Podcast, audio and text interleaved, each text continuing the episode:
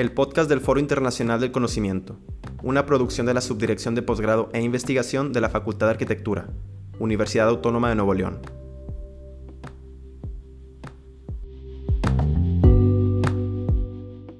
Buenos días, mi nombre es Joel Martínez Soto, soy profesor investigador del Departamento de Psicología del Campus León de la Universidad de Guanajuato.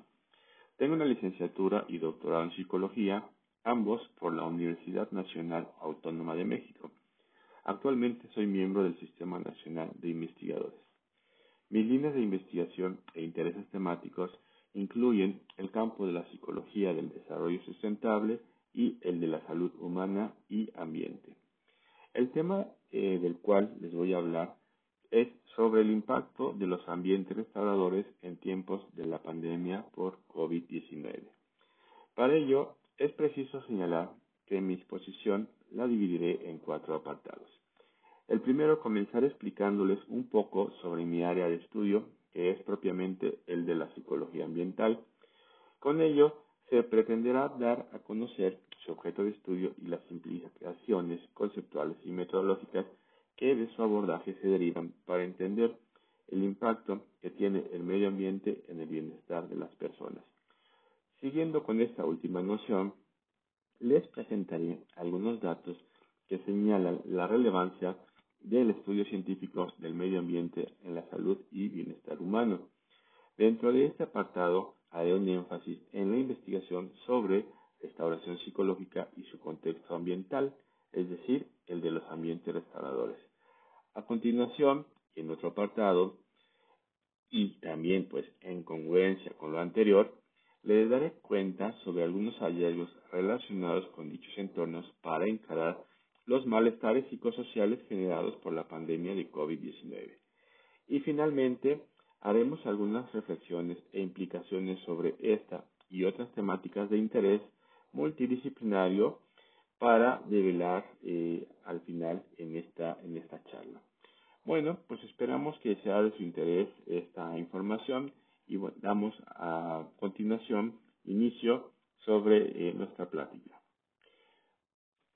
Se dice que la aparición de la psicología ambiental se da en Estados Unidos a finales de 1950 y a principios de los 60 del siglo pasado, con la denominada psicología arquitectónica, siendo William Ittelson en 1964 quien introdujo por primera vez el término de psicología ambiental. La psicología ambiental se le define como el estudio de la conducta y bienestar humano en relación con el ambiente sociofísico. De acuerdo con Daniel Stockholm, los abordajes del estudio de la psicología ambiental se evalúan en términos de cuatro tipos de transacciones persona-ambiente. Forma interpretativa, mediante los estudios de cognición espacial, significado simbólico del lugar, etc. Forma evaluativa, a través de las investigaciones sobre la evaluación estética del entorno y de la calidad escénica y otro tipo de investigaciones relacionadas con la preferencia ambiental, la forma operativa o sobre cómo es que las personas modifican su entorno, como por ejemplo los estudios sobre territorialidad y privacidad. Y finalmente la opción responsiva con eh, la investigación sobre las consecuencias conductuales y en la salud de los estresores ambientales o con la evaluación del impacto positivo del ambiente natural y construido en la conducta y salud humana. En general, la investigación sobre psicología ambiental revela que el ambiente juega un papel importante en el comportamiento de las personas. Su estudio científico parte de una diversidad de enfoques, concepciones y metodologías robustas que enfatizan los efectos directos e indirectos de la experiencia psicológica de las personas con las diferentes categorías y contextos donde se ubica el comportamiento humano. A partir de las concepciones anteriores surge la pregunta, ¿cuál es el rol que tienen los ambientes, tanto naturales como construidos, para promover el bienestar de las personas? ¿Y cuál es su relevancia ante los diversos malestares generados por la pandemia por COVID-19? Bueno, pues una de las mayores preocupaciones en la investigación psicoambiental tiene que ver precisamente con la necesidad de revalorar el impacto de los escenarios naturales y construidos en el bienestar de las personas. Este interés, como podremos ver más adelante, con los hallazgos que documentaremos en este espacio, queda develado en periodos de crisis de salud pública y social originados por la pandemia por COVID-19. Hace un par de décadas atrás, algunas investigaciones en el ámbito de la epidemiología, tanto en Países Bajos como en Japón, daban cuenta de una relación positiva entre un mayor acceso a áreas verdes urbanas y una mayor longevidad y autorreportes positivos de salud. Estas investigaciones se han sumado a múltiples estudios en donde se destacan los efectos benéficos del contacto con la naturaleza en zonas urbanas. Pero, ¿qué es en sí lo que explica este efecto favorable? Uno de los fenómenos implicados dentro de estas cualidades benéficas es la restauración psicológica obtenida por el ambiente. En este podcast nos referiremos concretamente al estudio de la restauración psicológica ambiental, término acuñado por los psicólogos Martínez Soto y Montero, para referirse al estudio de los procesos transaccionales que ocurre entre el sujeto que interactúa directa o indirectamente con ciertas propiedades del ambiente natural o construido y que viene a redundar en un decremento significativo del estrés y la fatiga mental. No hay que olvidar aquí que el concepto de restauración, desde su definición enciclopédica, se refiere a el retorno de algo a su forma original o la restitución de algo que ha sido perdido. El contexto ambiental de la restauración psicológica a los ambientes restauradores, escenarios de interés para todo aquel interesado en arquitectura y planeación urbana. Este tipo de entorno son aquellos que no solo permiten, sino que promueven el ajuste psicológico de la mitigación y recuperación del estrés y la fatiga mental. Como resultado de la exposición de las personas con este tipo de escenarios, se obtienen las denominadas experiencias restauradoras, que son aquellas relacionadas con la exposición a lugares que permiten a las personas distraerse, relajarse, liberar sus mentes y distanciarlos de los aspectos ordinarios de su vida cotidiana.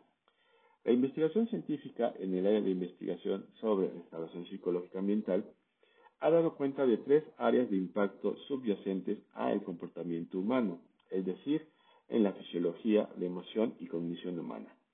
Brevemente, los efectos en la fisiología de la exposición a un entorno restaurador se relacionan con un mayor decremento en la frecuencia cardíaca y presión sanguínea, menor tensión muscular y, entre otras respuestas, un mayor incremento en la actividad alfa de los hemisferios cerebrales. Desde el punto de vista de las respuestas emocionales, se ha encontrado una reducción de sentimientos negativos tales como ansiedad, agresión e ira y un aumento de sentimientos positivos tales como los de tranquilidad, paz y felicidad. El impacto en la condición de un ambiente restaurador se traduce en una mayor reducción de la fatiga mental y mejor rendimiento cognitivo o capacidad atencional, por ejemplo, en relación con un mejor desempeño en tareas de atención dirigida. Los estudios sobre restauración psicológica ambiental han sido ampliamente documentados en diversos escenarios, considerando la exposición de plantas ornamentales, imágenes y pósters con naturaleza, vistas de ventanas con contenidos vegetales, jardines intravivienda y en viviendas. De la misma forma, múltiples tipologías de áreas verdes urbanas se han documentado. También destacan los estudios donde eh, se documentan las experiencias restauradoras ante edificaciones con diseños arquitectónicos antiguos y diseños biofílicos particulares.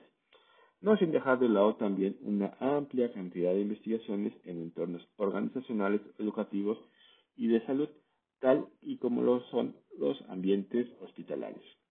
Bueno, ahora, a partir de lo anterior y en la época actual, ante el relajamiento de las restricciones por la pandemia, podríamos preguntarnos qué rol han desempeñado los ambientes y las experiencias restauradoras para encarar los efectos de la mitigación de la pandemia por COVID-19, siendo también preciso destacar que otro tipo de beneficios y, psicológicos y sociales se han obtenido a partir de las experiencias positivas con diferentes ambientes en condiciones de pandemia.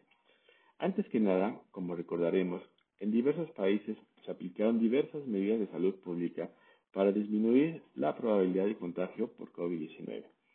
Estas medidas tenían que ver con la restricción de movimientos, cierre de diversas instituciones laborales y la promoción del mal llamado distanciamiento social, porque en esencia este alude al distanciamiento físico. Este tipo de acciones en su conjunto estuvieron acompañadas también por el aislamiento de casos y el confinamiento intradomiciliario. Todo ello vino a repercutir en la modificación de rutinas y estilos de vida. El impacto psicológico del confinamiento y de los acontecimientos predecibles y no predecibles en la salud pública generados por el control de la exposición al COVID-19 y la propia condición de ser portador de dicha enfermedad generaron una serie de impactos negativos en el bienestar de las personas. Entre ellos podría citarse diversos problemas en la salud física y mental relacionados con las condiciones de estrés, depresión, irritabilidad, insomnio, temor, confusión, enojo, frustración, aburrimiento, soledad e intolerancia a la incertidumbre. Durante las primeras olas de la pandemia por COVID-19, época en que se generaron varias restricciones de contacto social en espacios cerrados y abiertos, incluyendo también los espacios públicos urbanos tales como áreas verdes, diversos estudios reportaron una mayor necesidad de contacto con la naturaleza y de actividades recreativas por parte de los habitantes urbanos. En estos estudios se identificaba un incremento en la adaptación de espacios exteriores para la realización de actividades recreativas. Asimismo, se daba cuenta de una mayor frecuencia de visita a espacios verdes cercanos a los domicilios, es decir, a menos de 5 minutos de distancia. Las investigaciones sobre el beneficio psicológico de los ambientes restauradores en tiempos de COVID-19 han arrojado algunos hallazgos interesantes, los cuales, bueno, pues también han ratificado la utilidad de los espacios naturales y construidos como escenarios auxiliares para encarar el estrés de la pandemia. A continuación citaré algunos estudios al respecto. Algunas investigaciones recientes han señalado que durante la pandemia el rol de las áreas verdes urbanas fue revalorado significativamente por los habitantes en términos de su potencial para proporcionar relajación y un escape de las aglomeraciones. Otras investigaciones dieron cuenta de que el contacto con los espacios verdes proporcionaba una mayor sensación de conexión con el ambiente frente a las amenazas del confinamiento y el distanciamiento social. Asimismo, se refería que un mayor acceso a jardines privados y de espacios verdes citadinos repercutía en un mejor bienestar, bienestar subjetivo y salud percibido frente a quienes no tenían eh, dichos este, espacios. Una investigación realizada en Suecia, reportada en adultos mayores, señalaba que la práctica de la jardinería durante el primer periodo de confinamiento por COVID-19 tenía efectos positivos en los autorreportes de salud, bienestar emocional y calidad de sueño para dichos habitantes. En Japón, Soga y colaboradores reportaron que una mayor frecuencia de visita a áreas verdes y una mayor oportunidad de tener contacto con la naturaleza a través de las ventanas de las viviendas repercutía en mejores niveles de autoestima, satisfacción con la vida y menores niveles de depresión, ansiedad y soledad. Estudios multiculturales también convergen en señalar los impactos positivos relacionados con la exposición a ambientes con cualidades restauradoras. Pérez y colaboradores en el 2021 reportaron una investigación llevada a cabo con adultos en Brasil, Grecia, España e Italia. Los autores evaluaron los efectos en la salud mental de la exposición a las plantas dentro y fuera de los domicilios de las personas encuestadas. Como hallazgo, reportaron que la cantidad de plantas intravivienda repercutía en la recurrencia de emociones negativas, es decir, una mayor existencia de emociones negativas se daba entre menor cantidad de plantas se tenían en casa. En general, podría decirse que estas investigaciones dan cuenta de que las personas pueden beneficiarse de la exposición a ambientes restauradoras, es decir, como un tipo de soluciones basadas en la naturaleza, en tiempos tan significativos como los de la pandemia por COVID-19.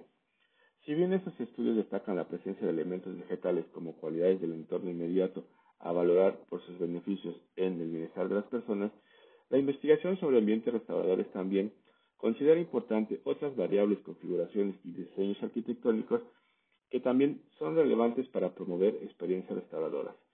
Estos recursos necesitan seguir siendo documentados en tiempos de crisis post-pandemia y para las posibles pandemias futuras. Desde esta perspectiva, resulta relevante la participación activa de otras disciplinas como la arquitectura y la planeación urbana en aras de fomentar una mayor accesibilidad, disponibilidad espacial, funcionalidad y calidad de espacios restauradores al interior de las ciudades. No cabe duda al señalar que la pandemia por COVID-19 ha sido un punto de referencia que invita a reflexionar sobre el uso saludable de los espacios en tiempos de crisis. A través de eso, resulta importante valorar las necesidades de las personas con respecto a las relaciones que éstas sostienen con su entorno y cómo impactan significativamente en su bienestar y sano desarrollo. En conclusión, podríamos señalar que es importante fortalecer la intersección entre la psicología ambiental, arquitectura, arquitectura del paisaje, la planeación urbana y la salud pública para investigar cómo configurar ambientes restauradores en diferentes niveles de implicación, función y accesibilidad a las personas para mitigar algunas de las ramificaciones de la emergencia de la salud pública actual y fomentar ciudades más resilientes y saludables. Muchas gracias por su tiempo. Si desean saber más al respecto, con gusto podemos estar en contacto a través del Laboratorio de Medio Ambiente y Salud Mental de la Universidad de Guanajuato en el Departamento de Psicología a través del correo electrónico jmartinezsoto.ugto.mx en donde estaremos a sus órdenes. Muchas gracias.